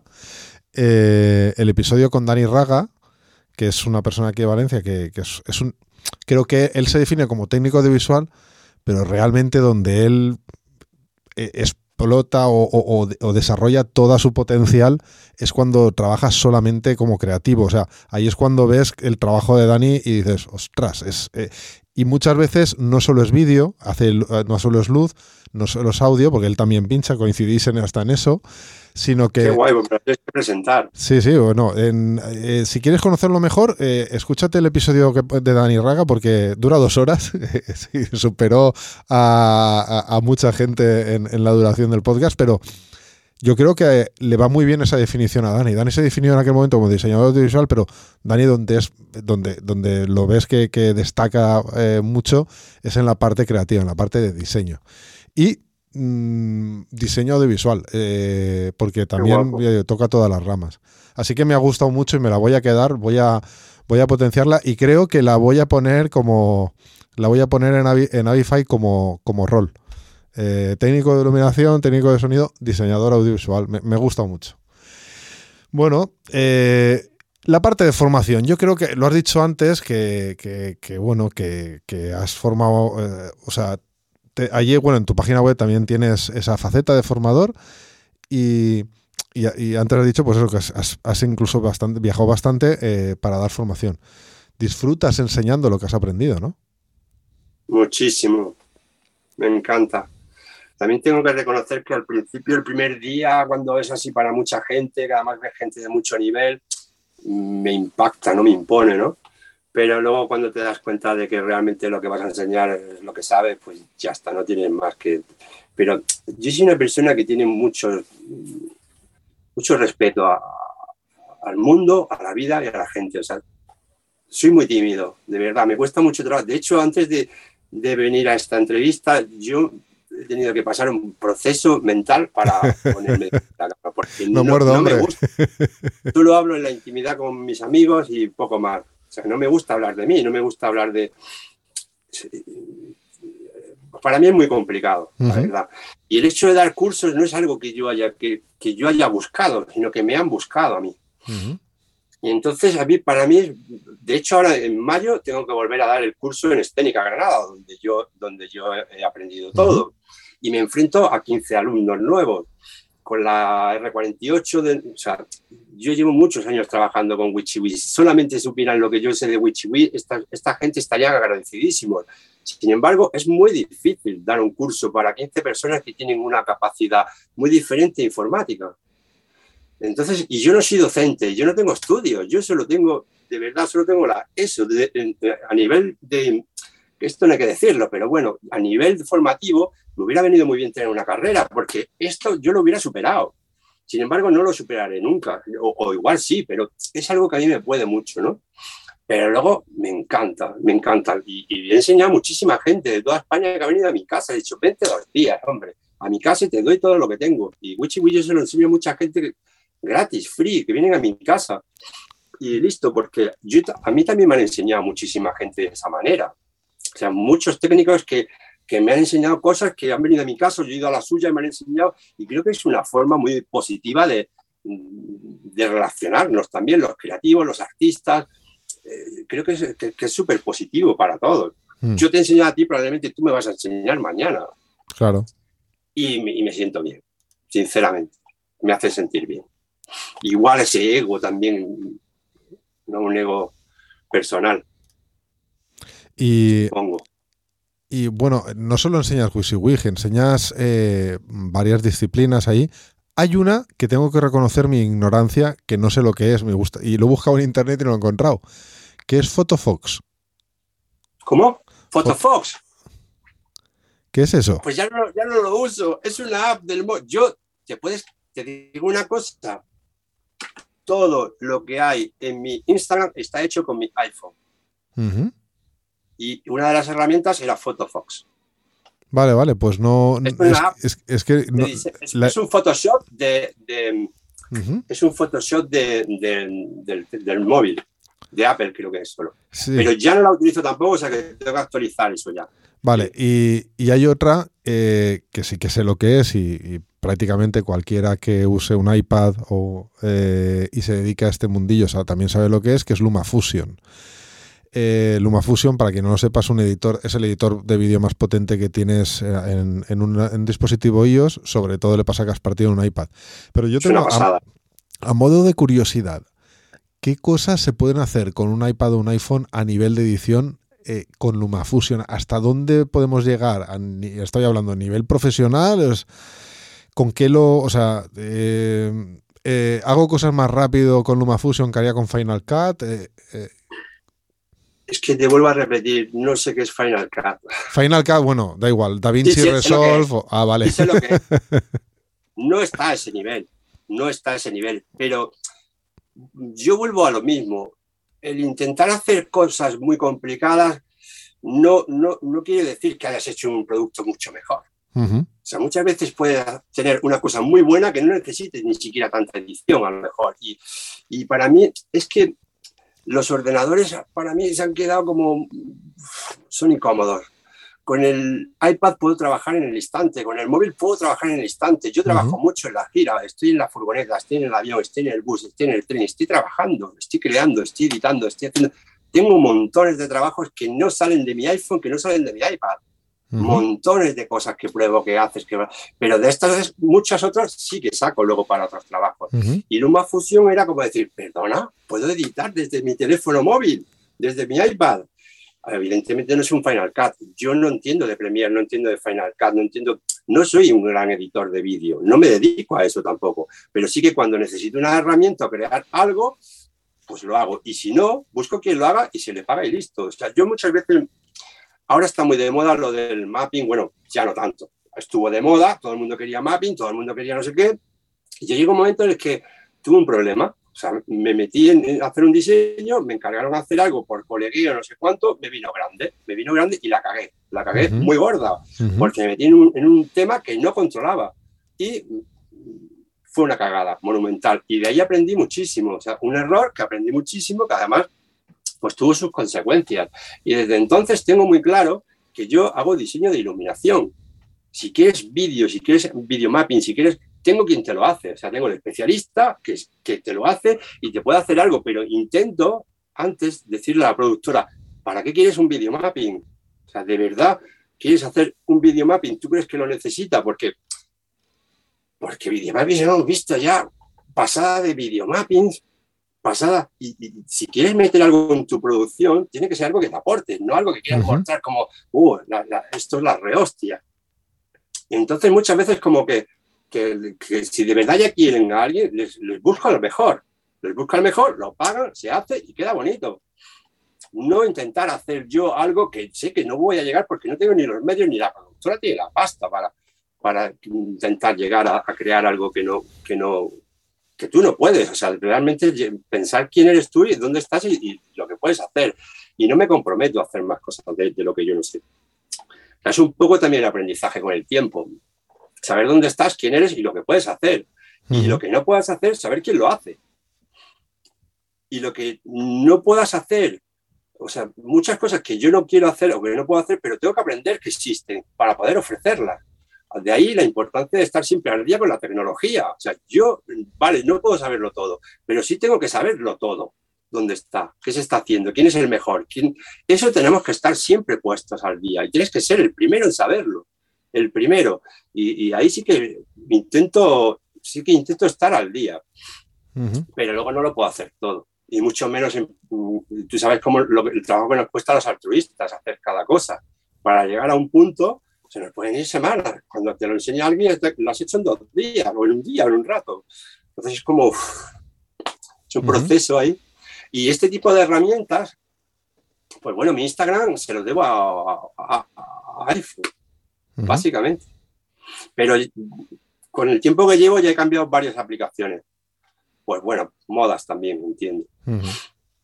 Entonces, pues sí que, bueno, no, es que de cursos, pero que cualquiera que me pida, yo rápidamente lo formo para, para hacerse sus propias grabaciones, eh, todo lo que necesite para una red social tipo Instagram, TikTok, mm, Facebook, lo puede hacer desde el móvil perfectamente.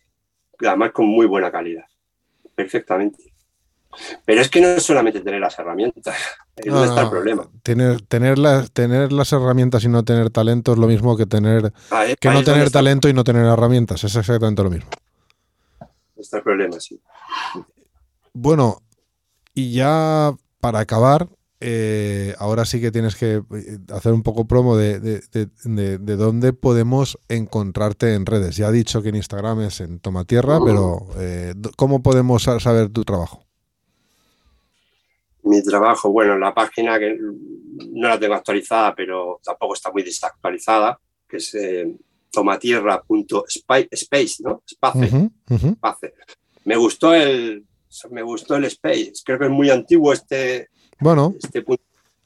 Mm, pero me gustó. No era, por, no era por el precio, era porque me gustó más que .com. Yo en este, en este aspecto no, no, no, valgo mucho, la verdad.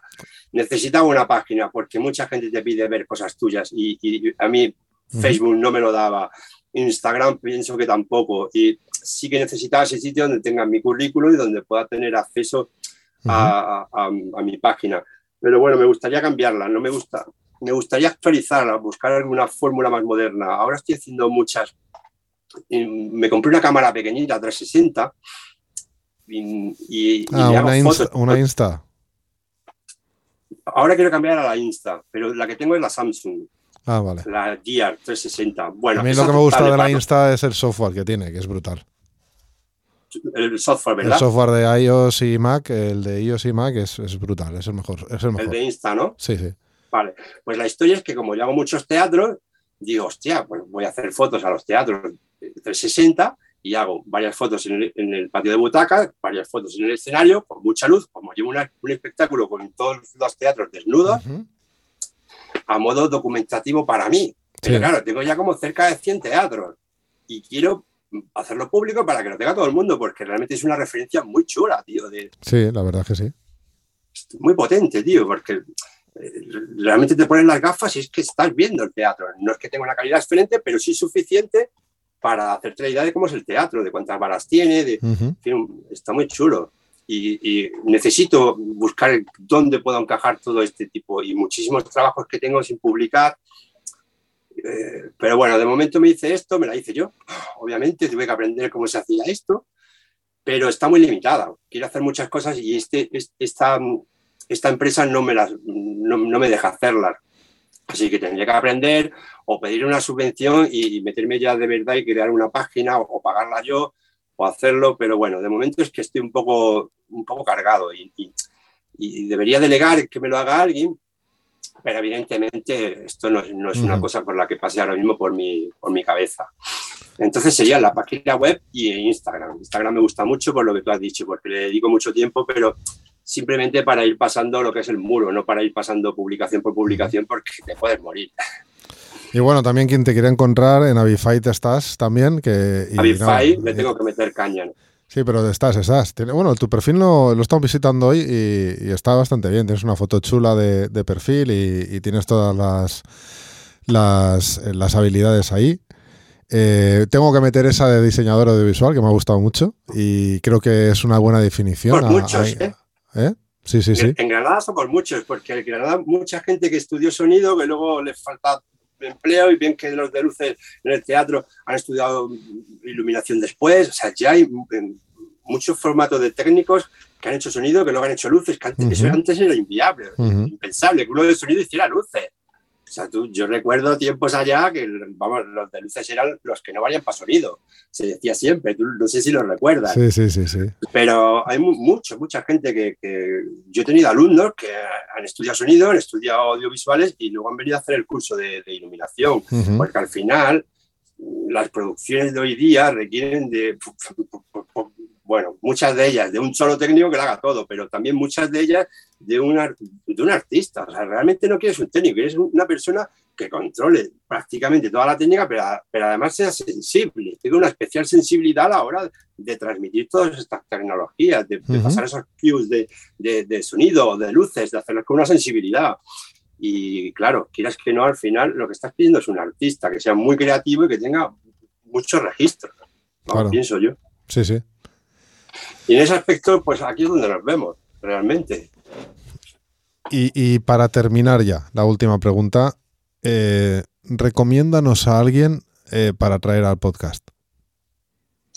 Alguien para traer al podcast. No me vale Felipe Ramos porque ya, ya, ya No, pero es un chaval que está trabajando con Felipe Ramos. Ahora. Bueno, fue el último, eh, estuvo finalista en los últimos Max con Juanjo Lloré y, ah, y Perdiguero.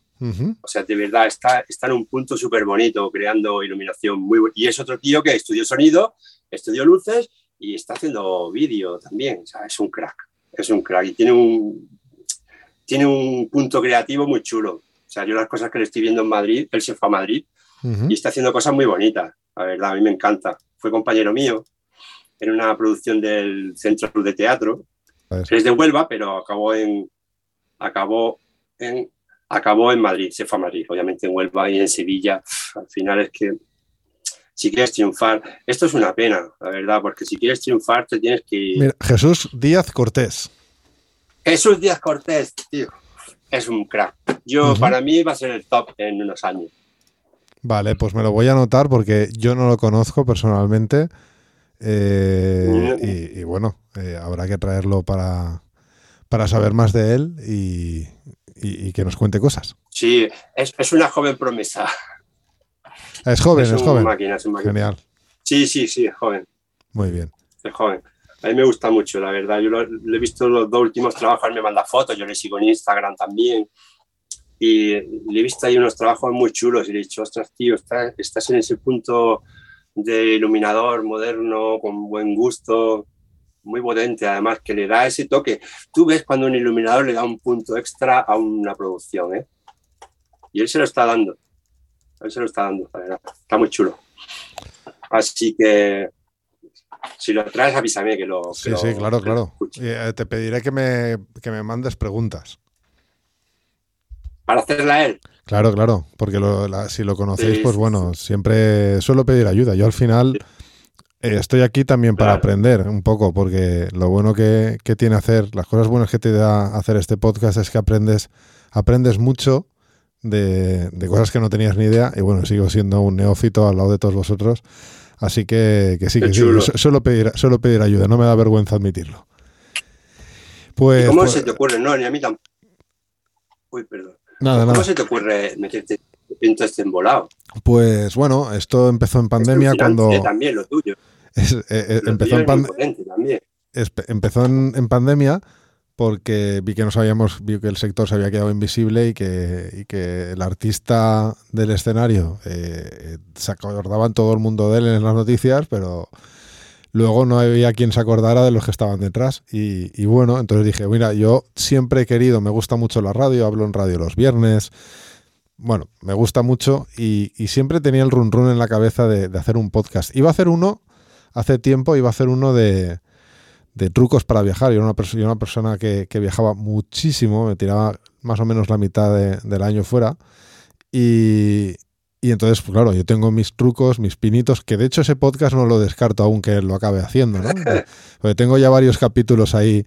El otro día en Apelianos, en, en el otro podcast de tecnología en el que participo, a petición mía hicimos un especial de, de gadgets para viajar. Y ahí saqué toda mi, mi toda mi, mi, arsenal de gadgets eh, que uso cuando viajo, que, que, bueno, voy bastante preparado y, la peña flipaba.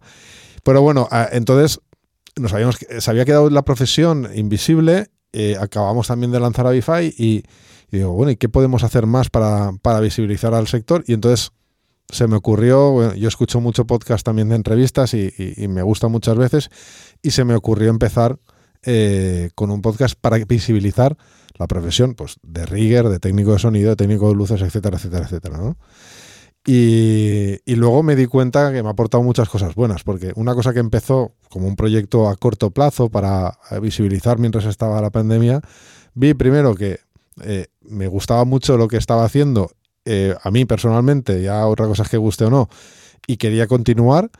lo siguiente, que estaba aprendiendo un huevo, Mm, que me veía que, tenía muchas cosas que no conocía eh, porque estaba del lado siempre del fabricante y no del lado, no estaba en el barro y, estaba aprendiendo muchísimo de la carrera de la gente.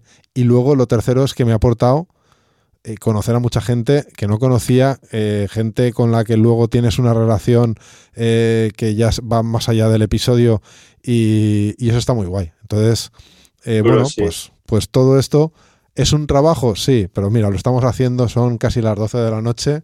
Eh, está todo el mundo durmiendo ya, así que no molesto a nadie y, tampoco entorpezco mi trabajo. A las 8 tengo que estar en el, Manuel de Falla con 600 niños en el patio butacas, con la esta ciudad de Granada. Hostia. Pero, pero estoy encantada, la verdad, estoy súper a gusto contigo. Y ahora sí yo que te quiero hacer unas cuantas preguntas. Pues dime, no me, esperaba yo que me entrevistaran. no, por conocerte un poco más, porque la verdad que me interesa muchísimo también tu, tu, tu trayectoria y tu, O sea, realmente tú, eh, he visto que trabajas tú has diseñado, has creado una mesa de luces. Bueno, el equipo, el equipo es el equipo, no. Eh, entre todos hemos participado, algunos más que otros, pero sí, he participado, he sido eh, miembro del equipo que, que, bueno, son unos cracks que han creado, que han creado Lysark. Y, y sí, la verdad es que de lo que, de las cosas que más orgulloso estoy es de, de lo que, de lo que hemos hecho entre todos. Qué pasada. y y te iba a preguntar yo sobre la mesa esta, sobre la leche. ¿La seguís desarrollando? ¿La seguís dando...? Eh, sí, no te imaginas eh, lo que sacaremos ¿Se con de... Se conecta, claro, es Arnet y, ACN y, se conecta con WYSIWYG, claro. Por ACN, por Arnet, eh, por supuesto. De hecho, bueno, estamos en, la otra empresa en Fantech, estamos ahora trabajando con la gente de WYSIWYG para un tema de librerías y pero sí, sí, estamos metiendo mucha carne al asador, muy ilusionados. Además, el, el es de los proyectos que a mí me genera siempre una sonrisa y, me, y, cuando me levanto por la mañana quiero ir a trabajar a ver qué han hecho esta gente, ¿no? Eh, y además, como me conocen, cuando voy por el equipo de, desarrollo, enseguida me enseñan algún pantallazo y ya me han ganado para el resto de la semana. Ya me voy yo con el pantallazo por ahí, llego a casa y le digo a mi mujer, mira, mira, mira, mira lo que estamos haciendo, mira, mira. Y, ya con eso, con eso mola. Eh, es, participar es muy duro también porque eh, tú sabes lo que es un, el mundo de las consolas. Eh, yo recuerdo cuando en el EDI hace 2018 eh, nos nominaron para, para, un, para el, premio de la mejor consola, que ese año no lo ganamos, lo ganamos el, el, siguiente, pero ese año, allí éramos en un stand muy cutre, muy cutre, íbamos un compañero y yo, ahí los dos en, plan, eh, pues eso, eh, en plan maleta de viaje vendedor a vender nuestra solución. Entonces recuerdo un, vino uno que luego nos enteramos, una, en este caso una chica, que nos enteramos que era juez de aquellos premios, y llegó allí, se puso a mirar la consola y dice, ¿y por qué coño yo ahora tengo que ponerme a aprender otra consola? ¿No? Eh, entonces, esa es la dificultad, ¿no? Es decir, cuando tú vendes una o cuando creas una consola, tienes que convencer a mucha gente para que aprenda a usarla, ¿no? Y, eso es difícil. Bueno, hoy en día hay más de 4.000 en el mercado, que se dice pronto, ¿no? o sea, mucha gente. Uno de los puntos clave de esta consola, de hecho, estoy haciendo ahora una campaña de marketing y estoy mirando. Y el punto más importante es eh, la curva de aprendizaje es ultra rápida. Es decir, mm, los cursos duran cuatro horas porque es muy sencilla, muy, muy sencilla. Y, la peña flipa. De hecho, tengo una anécdota con, con el director técnico de, eh, que no, no, sé si quiere que lo nombre, de, de, uno de los pabellones de Dubai donde está usándose el ISAR como, como consola de luces. Y me envió un mensaje porque se la llevó sin conocerla, ¿no? Y, el día que estaban ya montando todo aquello, de repente me dice, tío, estoy flipando, me envía mensaje, estoy flipando. Hostia, esto está de puta madre, no me esperaba para nada. Que y, además que se la estoy manejando yo, no se lo he dicho ni al, ni al lucero que venga a ayudarme porque eh, es intuitiva. Y hostia, que te digan eso, eh, mola mucho. muy bonito. Mola, mola, sí. Mola mucho. Yo ya te digo, cuando Enhorabuena, eh, chico. Eh, muchas gracias. Cuando, cuando, cuando, el, otro, el otro día me preguntaban, eh, me hicieron una entrevista a la gente de Pro Audio Asia, que es una Pro, Pro ahora se llaman Pro porque es audiovisual, de una revista en Asia, y me preguntaban, ¿qué es, ¿qué es lo que más te... no me acuerdo qué era, qué era lo que, lo que más me motivaba o qué era lo que más me gustaba, tal, y dijo, mira, o, o, cuál era el punto que considerábamos, no me acuerdo, algo así, ¿no? Y y, lo tenía muy claro, digo, eh, cuando vamos a una feria, presentamos un producto, en este caso eh, pensaba en Nyshark, y de repente ves al cliente que conforme se lo está explicando empieza a reír y dice, hostia, esto es, esto es cojonudo, ¿no? Y, entonces la sensación esa es muy buena. Más que, eh, o sea, mm, ahí la parte monetaria se te ha olvidado.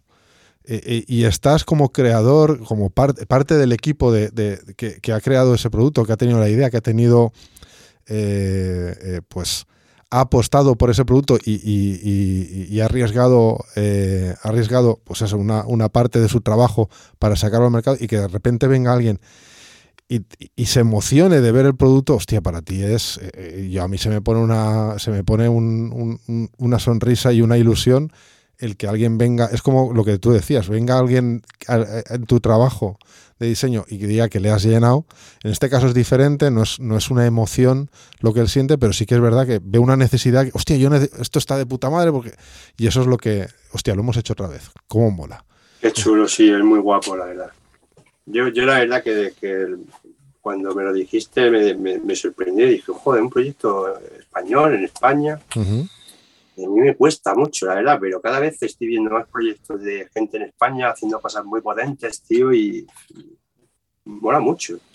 Como que te da orgullo, ¿no? De decir, no sé, no sé qué tipo de orgullo, qué gilipollez, pero mola un montón, la verdad. No, sí, sí, sí. Y me alegro mucho mm. por vosotros y os felicito y...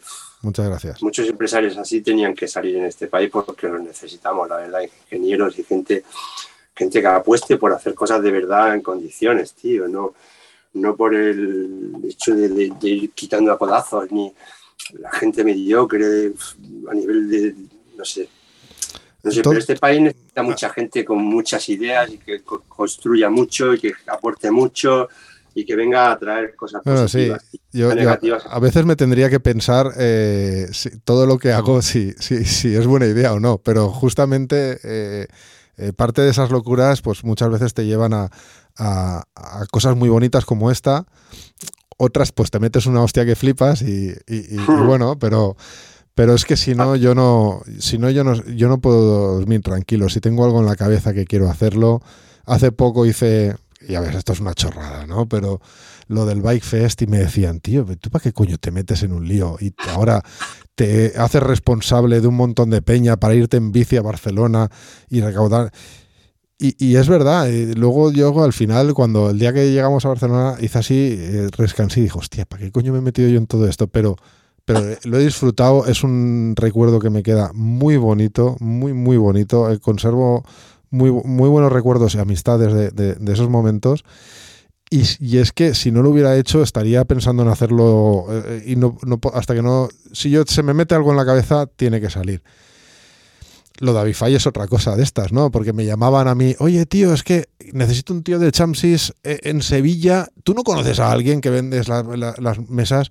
Y hostia, y, cada vez pasaba más. Y, cuando venía, venía mucha gente a, a, la empresa a formarse, eh, nosotros en 2019 formamos a 900 personas, se dice pronto, hacemos hizo una apuesta muy fuerte por la formación y, y la apoyó el resto de la empresa y, la verdad es que eh, es otra cosa muy gratificante, el, ver que, la gente responde y venía a la formación ahora por motivos de pandemia, pues hemos tenido que parar un poco, pero tengo muchas ganas de que todo vuelva otra vez bien, que ya parece que la cosa va mejorando y volver a, meter ese programa dentro de la empresa. Pero ahí también sucedía, tío, es que de repente te encontrabas un tío o una tía eh, que era una crack allí haciendo un curso, no me acuerdo de qué, pues tenemos varios, y, haciendo un curso allí decía, este, y, esta tía que, vive en no sé qué sitio, que no es una de las tres grandes, hostia, pero, pero si es una crack, ¿no? Y, entonces también veía eso, ¿no? Veía, joder, eh, eh, esta persona con una buena visibilidad podría trabajar mucho más o, o, tener opciones mucho mejores, ¿no?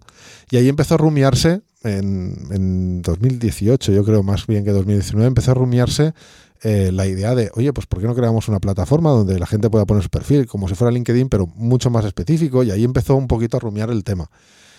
Eh, te juro, y, eso es así, eh, que en aquel momento mucha gente me preguntaba, bueno, sí, vale, eso está de puta madre, es la idea que a mí también se me había ocurrido, claro, a todo el mundo se había ocurrido esto.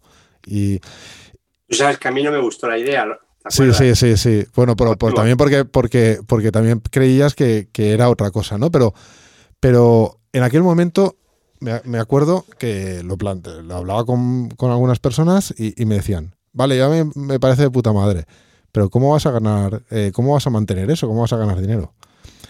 Y esto te lo juro, en ese momento yo no tenía ni puta idea de cómo, de cómo hacerlo. Eh, al final eh, se alineó con el tema formación y es por donde mantenemos la plataforma y ahora vamos a empujar mucho más.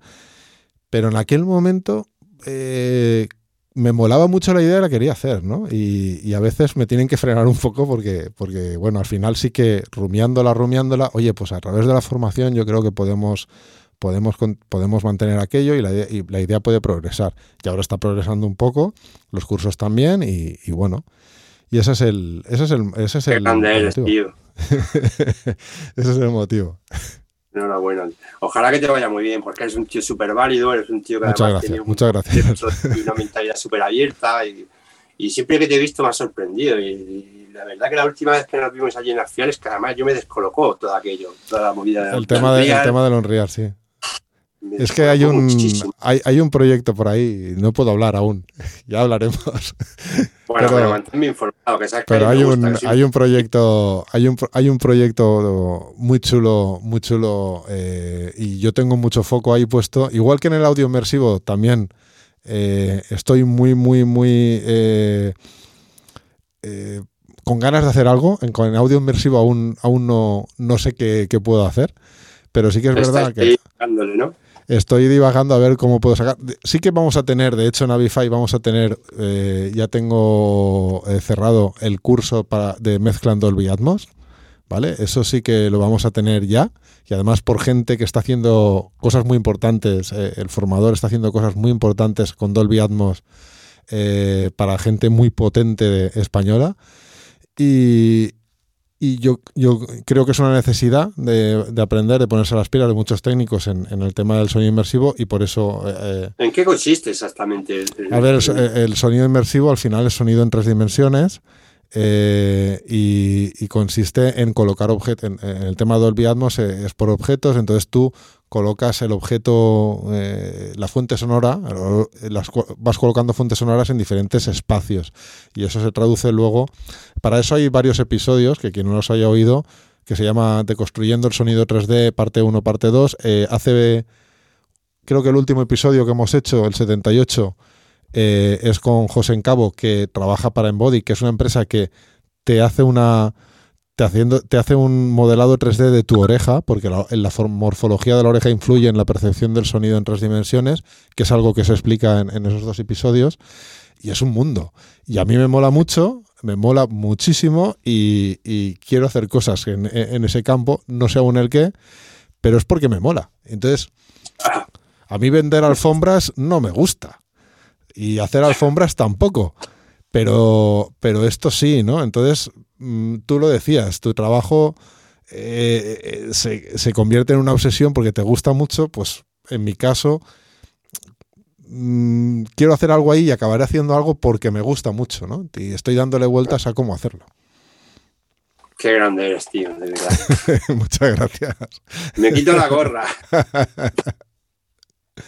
Es muy grande. Pues oye, muy bien. Pues he disfrutado mucho. Al final hemos, estado hora y media. Hora de dormir, son las 12 ya, más de las 12. Te prometí a las 12 y estaríamos durmiendo y no lo he podido cumplir. el tiempo que hace falta, porque, que, hiciera falta, porque de verdad que estoy súper a gusto y encantado de hablar de todo este tipo de cosas con un tío como tú. O sea que muchísimas gracias y para lo que te haga falta, de verdad. Muy bien. Cosas que me van a hacer falta. Me va a hacer falta una foto tuya eh, para, la portada del episodio y, así ya lo puedo, lo puedo editar y bueno, esto saldrá... Eh, Mañana te la mando. Esto saldrá la semana que viene, o esta semana tenemos... Eh, que lo, verá la gente acá. Ya, ya, cuando escuchemos esto ya habrá salido, que es Carlos Escobedo, líder de Sober, banda de metal, de rock metal, para mí la mejor banda que hay en España ahora mismo de metal y aparte es colega mío y lo aprecio mucho y, bueno, están empezando gira ahora. Y es un episodio diferente, no va de, va de un artista, pero bueno, como está girando con Lysark, eh, pues también, también hay que promocionar esa gira, ¿no? Y es un orgullo también. Claro, claro. Entonces, entonces, bueno, pues, pues nada, lo tendremos aquí. Y ya la gente que escuche esto ya habrá escuchado ese episodio y, este saldrá pues el sábado que viene, de la semana que viene. Muy bien. Pues un placer, de verdad. Muy bien. Bueno, un abrazo, Juanfe. Eh, que vaya muy bien y nos vemos, nos vemos en el camino. Chao, muchas gracias. Chao, chao.